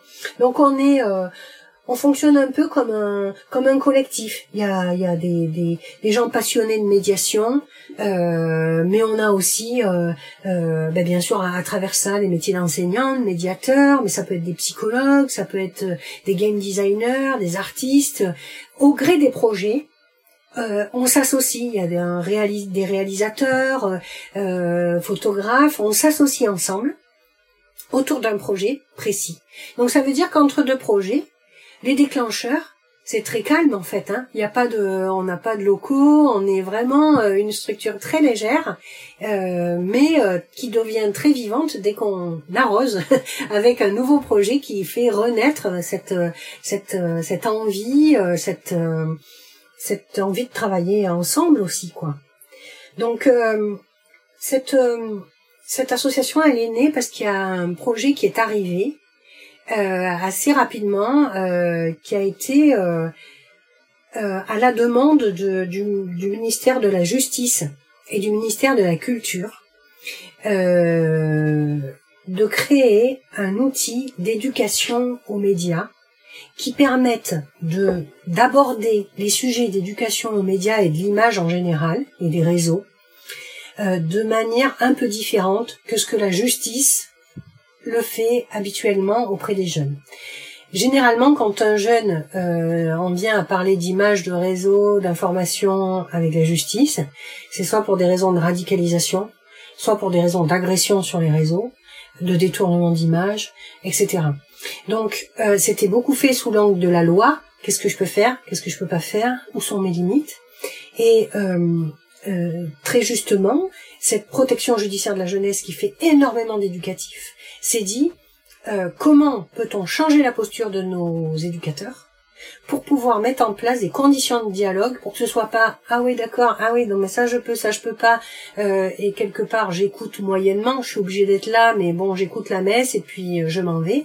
Mais de les rendre vraiment acteurs de cette discussion et qu'ils puissent prendre conscience par eux-mêmes des limites de l'action les limites que l'autre sont capables de, de, supporter ou de vivre, et donc de pouvoir réajuster ses propres comportements sur les réseaux, ou de pouvoir faire une estimation meilleure des informations qu'on reçoit pour ne pas s'embarquer dans des dans des, théories euh, simplistes ou, farfelues.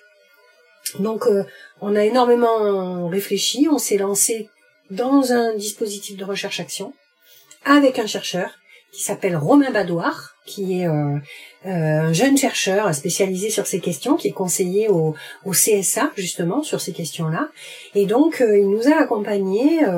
on a composé un groupe avec des éducateurs, des psychologues, des référents laïcité, citoyenneté, des jeunes. Euh, et avec eux, on a repris la même méthode, c'est-à-dire rassemblons-nous, faisons remonter quelles sont nos difficultés et qu'est-ce qui fait que ben, des fois on n'a pas envie de parler de ces sujets-là parce que ça va partir en cacahuète et qu'on a déjà on a du mal à faire autorité, à, à, gérer un truc, donc on va pas en plus aller se mettre là-dedans. Euh, sachant que euh, euh, la, photographie euh, a une une fausse image de médium facile à appréhender parce qu'on part du principe qu'on a tous un téléphone dans la poche et qu'avec ce téléphone on peut tous faire des photos et qu'on y aurait comme une sorte de langage universel autour de l'image qu'on se comprendrait tous euh, c'est pas vrai du tout, ça marche pas du tout comme ça. On a des perceptions très différentes euh, des images que nous recevons, euh, et ça c'est très important de mettre le doigt là-dessus. On ne voit pas la même chose, on ne ressent pas la même chose, et on ne va donc pas interpréter et pas agir euh, sur ces images de, de, la même façon. Donc ça, c'est vraiment euh, très très très très important. Euh, donc on a rassemblé ce petit groupe, on a écrit ce cahier des charges et on l'a soumis à des game designers, à des experts donc euh, Benoît Labourdette, réalisateur, nous a beaucoup accompagnés sur ce projet. Flore Guattari-Michaud, une psychologue qui travaille avec Serge Tisseron justement sur l'éducation aux médias et aux écrans, euh, nous a accompagnés. On a travaillé avec une société de game design euh, pour euh, créer un jeu très immersif euh, qui soit nomade. On a travaillé avec d'autres concepteurs de jeux pour justement arriver à faire ressortir différents ressorts, différentes entrées autour des images et et des médias. Et donc, ça a fait un kit qui est en trois temps, un kit qui tient sur une clé USB dans laquelle j'ai tout le matériel pour animer des séances, de deux heures jusqu'à plus d'une dizaine de séances, où je vais faire jouer les jeunes. Euh, pour ça, dans le jeu, ben, j'ai pas pu m'empêcher, bien sûr, j'ai mis des images euh, d'auteurs, parce que bon, autant jouer avec du beau. Donc, euh, Lila Neutre, euh, par exemple, a accepté le jeu.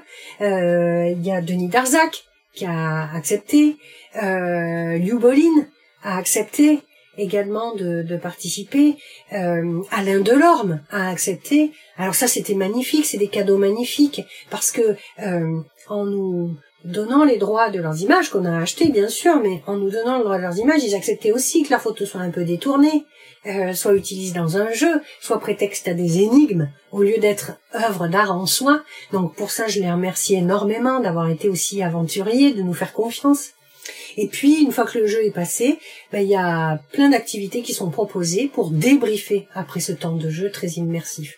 Donc, euh, en gros, le jeu, on aide un journaliste à démonter une fausse nouvelle une vidéo bien bien sucrée à fond là où il y a tous les euh, tous les ingrédients d'une vidéo complotiste. Et donc ensuite euh, après avoir déjoué ça on s'interroge de manière différente, avec des angles différents. Et donc il y a cinq ateliers très différents qui peuvent durer de 10 minutes à une heure si on a envie.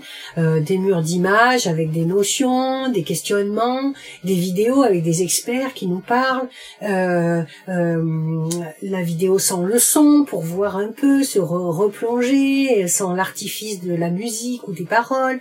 bref, plein de d'activités qui sont proposées et de ressources, mais aussi après, donner aux jeunes la possibilité d'avoir des ressources eux-mêmes sur un petit site internet qui leur permet de leur continuer la, discussion avec les gens qui sont autour d'eux, la famille, les amis, euh, pourquoi pas les faire jouer un petit peu, animer un petit atelier eux-mêmes pour montrer que le plus important, c'est de se poser devant les images, et de se questionner collectivement et à haute voix sur ce qu'on voit, ce qu'on ressent, le pourquoi. En fait, c'est les questions qui sont primordiales aujourd'hui euh, pour aborder ces sujets. Hein. Ça, ça se résume à cinq questions. Hein. C'est un, qu'est-ce que je vois? Mais ce que je vois, c'est hyper tarte à la crème comme euh, question. Mais si je prends le temps de me mettre en groupe autour d'une image et de dire à voix haute tout ce que je peux percevoir d'une image, ben, franchement, il n'y a pas besoin d'aller croiser les sources et, et de faire des recherches sur Google Images pour savoir exactement. En fait, à nous tous, on arrive à avoir une vision très très juste de l'image qu'on est en train de voir et quelque part, euh, c'est un plus après, bien sûr, d'aller regarder. Mais, déjà de se rendre compte de cette ressource, c'est-à-dire que autour de la table, quel que soit le niveau d'étude, quelle que soit euh, la capacité de langage, etc., peu importe, le vocabulaire, peu importe, plus on se pose et plus on se questionne tranquillement et collectivement devant une image, plus on va loin, bien sûr. Donc ça, c'est la première question, mais la deuxième, ça va être qu'est-ce que je ressens? Hyper intéressant.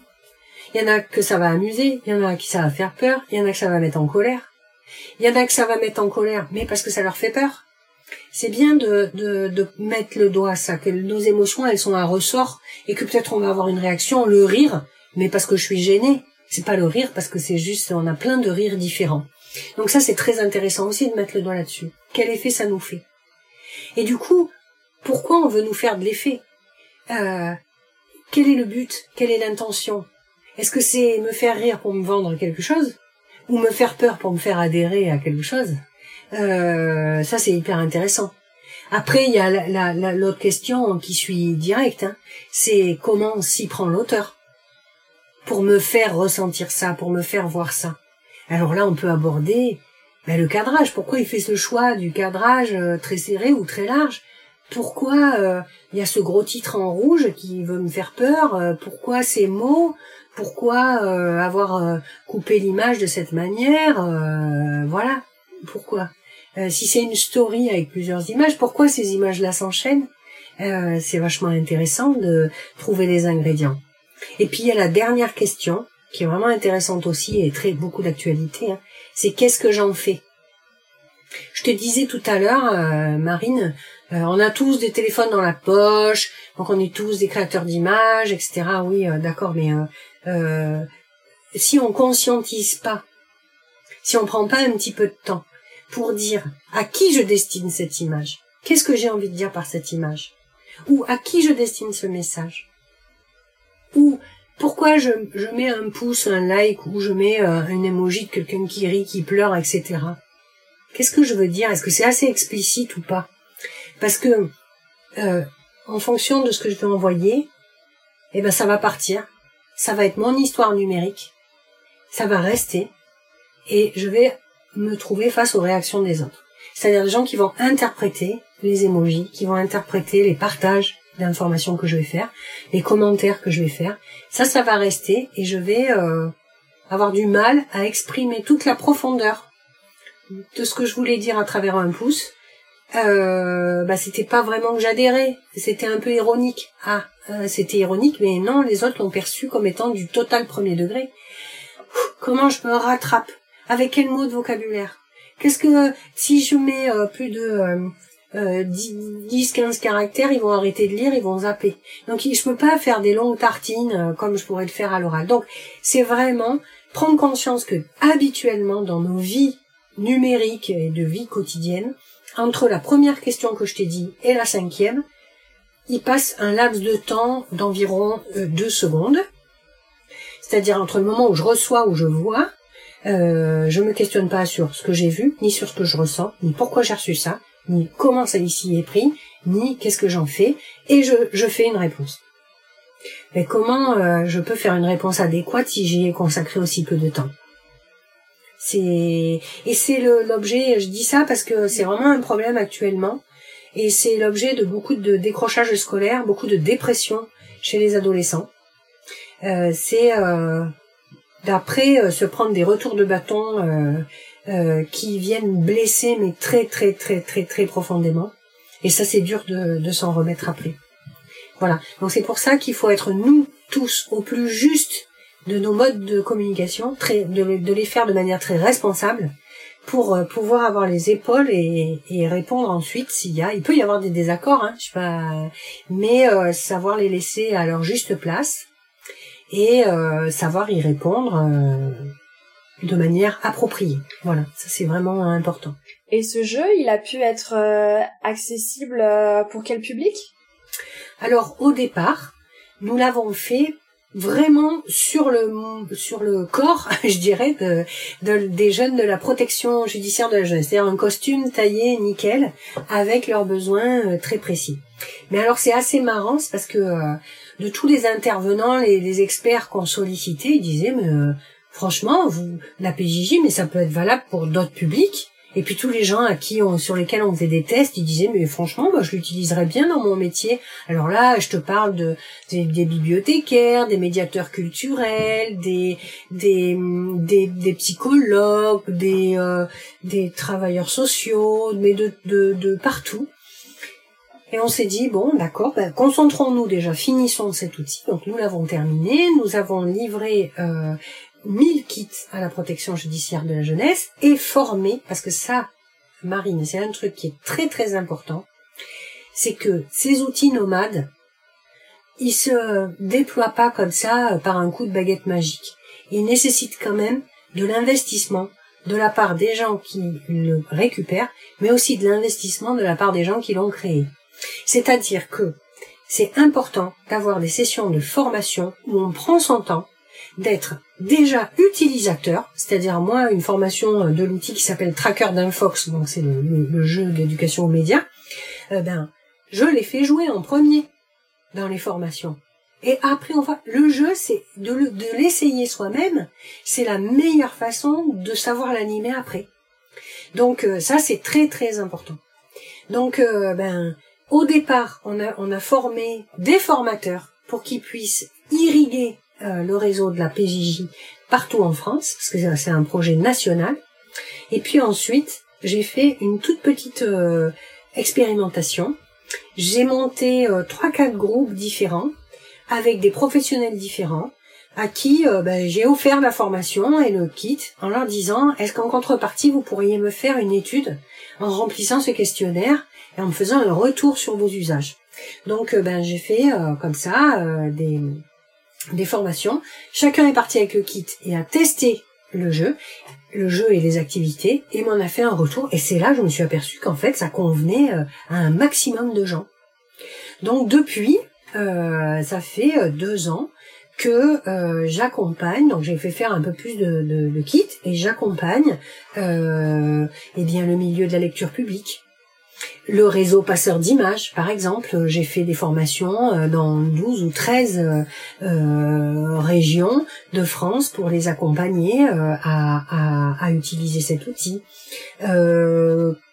qui d'autres Les missions locales, des lycées agricoles, des lycées professionnels. Et voilà. Et à chaque fois, donc, je suis sollicitée et je me déplace euh, et je vais sur le terrain pour accompagner en petits groupes. Je je fais pas des grands messes avec 50 euh, personnes. Hein. Petit groupe de 8 personnes pour qu'ils puissent tester les outils et qu'on puisse avoir un retour immédiat sur quels sont leurs besoins.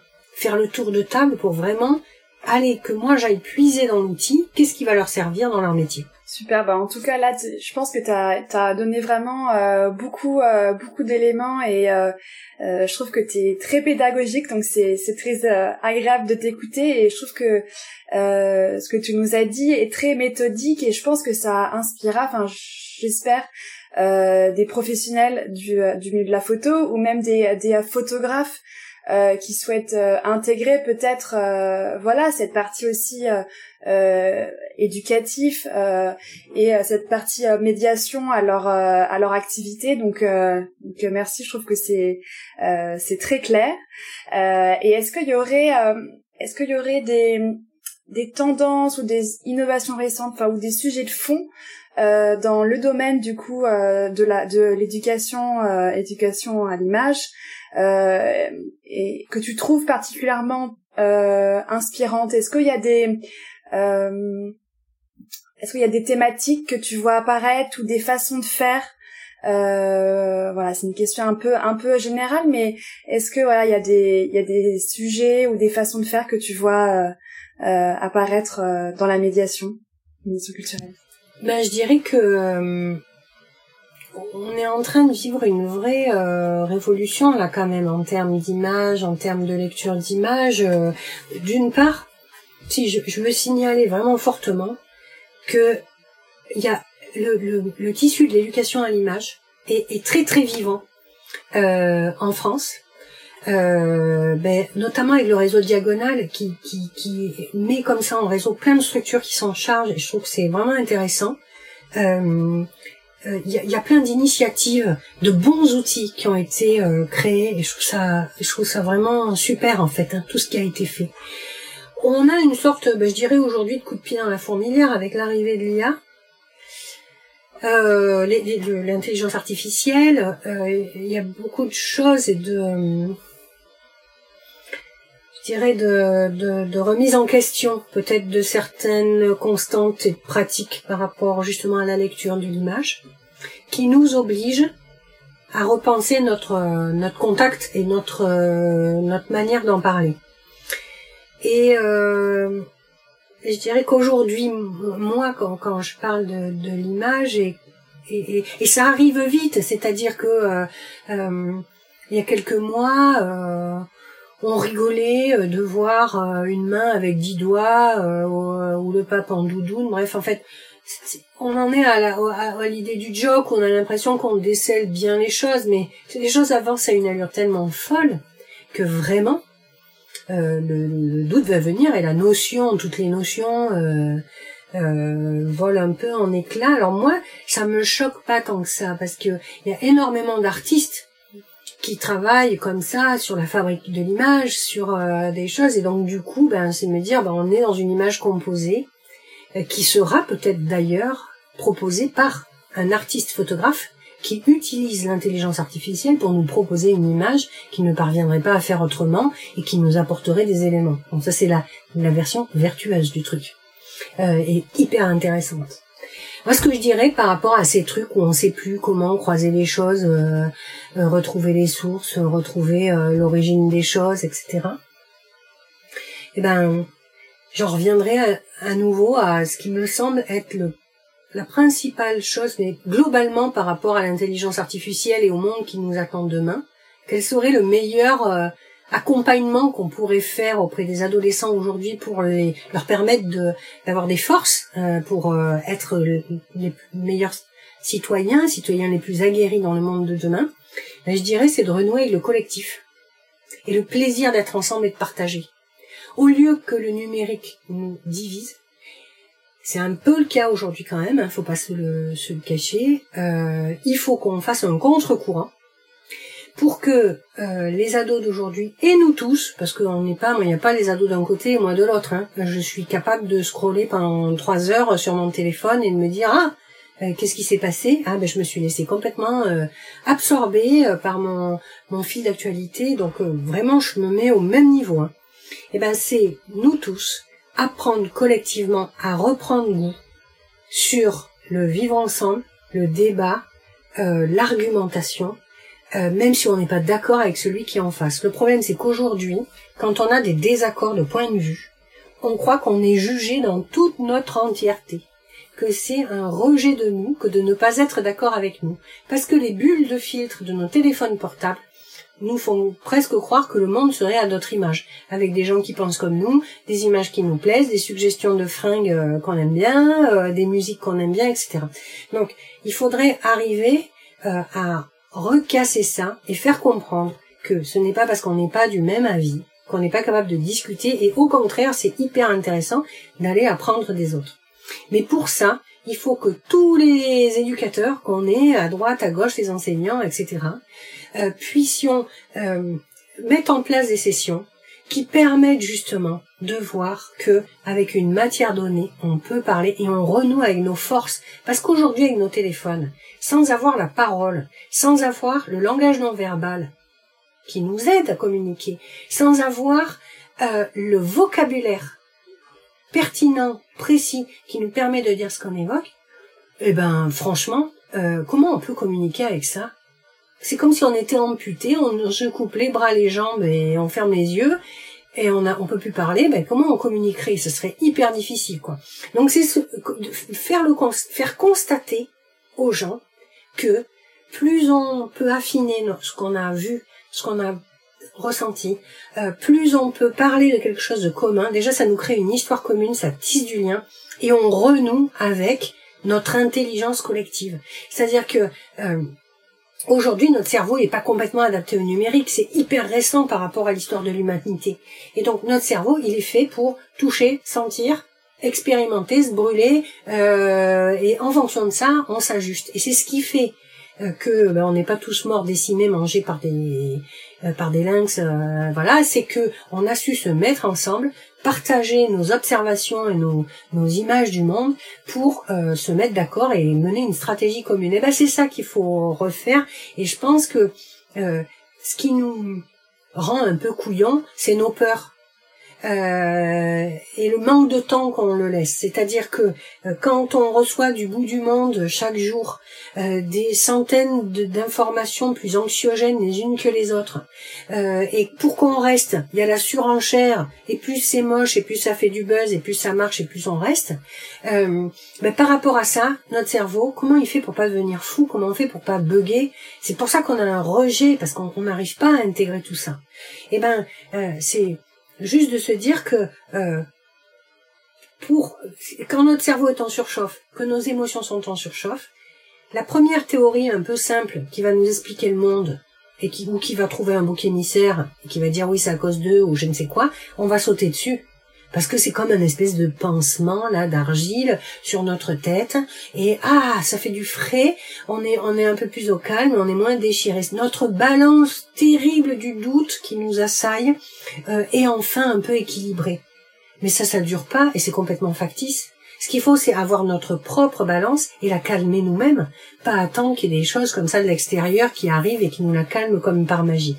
Et ça, on peut y arriver avec les autres, en échangeant, de ce qu'on voit, de ce qu'on comprend, de ce qu'on ressent euh, avec les gens qui nous entourent. Et plus on va le faire, plus on va prendre du plaisir à le faire, et plus on va se sentir fort, et moins on va se sentir comme des euh, euh, petits oisillons, pattes liées devant une IA toute méchante. Alors ça c'est complètement fantasmé. Il n'y a pas d'IA qui soit euh, autonome, hein. c'est que des programmes faits par des humains, souvent pour toujours la même chose, nous vendre, euh, vendre aux autres notre temps d'attention et faire chauffer notre carte bleue. Hein. C'est en gros c'est c'est assez euh, c'est assez ça. Donc voilà un peu ce que je dirais. Et ça, je le dis d'autant plus facilement qu'il n'y a pas besoin d'être un expert pour le mettre en place. C'est ça qui est, c'est qu'on l'a tous en, et si on donnait plus confiance aux parents euh, d'aller euh, faire ça, et eh ben euh, on, serait plus voilà. Sauf que on a toujours cette tendance, c'est qu'il faut être soit commissaire d'expo ou journaliste ou je ne sais quoi pour arriver à, à, mener ces discussions. Et alors Marine, il y a un truc quand même qui est un secret qui, qui, qui, qui est vraiment important, c'est le taux de température, la température de la matière qu'on utilise. C'est-à-dire que pour parler sereinement d'une image, il faut pas aller chercher une image qui soit à 200 degrés.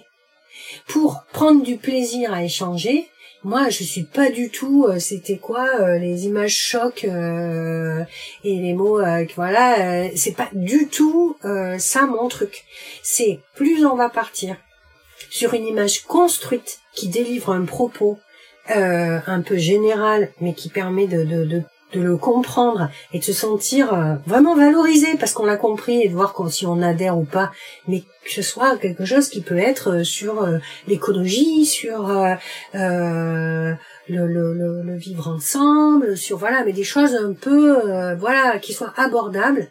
On fait l'exercice plusieurs fois et après on peut aller, on peut aller sur n'importe quel sujet.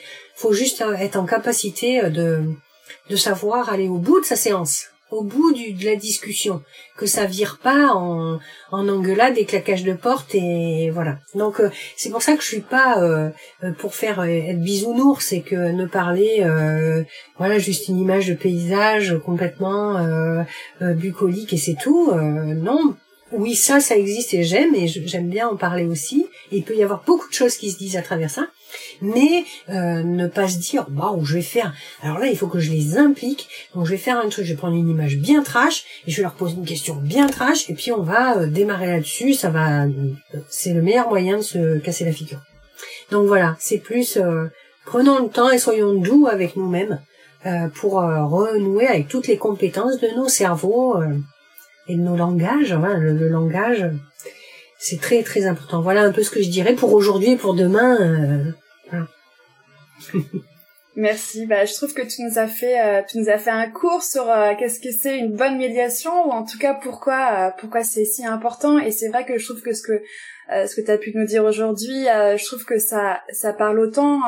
Enfin, j'imagine ou j'espère à des photographes ou à des euh, voilà, ou à des éditeurs ou à des iconographes, en tout cas à des personnes qui travaillent aussi tous les jours euh, en lien direct avec euh, avec des images. Donc je trouve que c'était c'était très frais d'entendre euh, voilà de remettre en question et, et et de et de aussi de sortir un petit peu de certaines idées qu'on pourrait avoir et et, et et de pouvoir se euh, se comment dire se mettre à la place d'autres publics euh, des publics qui n'ont peut-être pas tous les codes que nous on peut avoir qu'on a construit euh, au fur et à mesure euh, des années.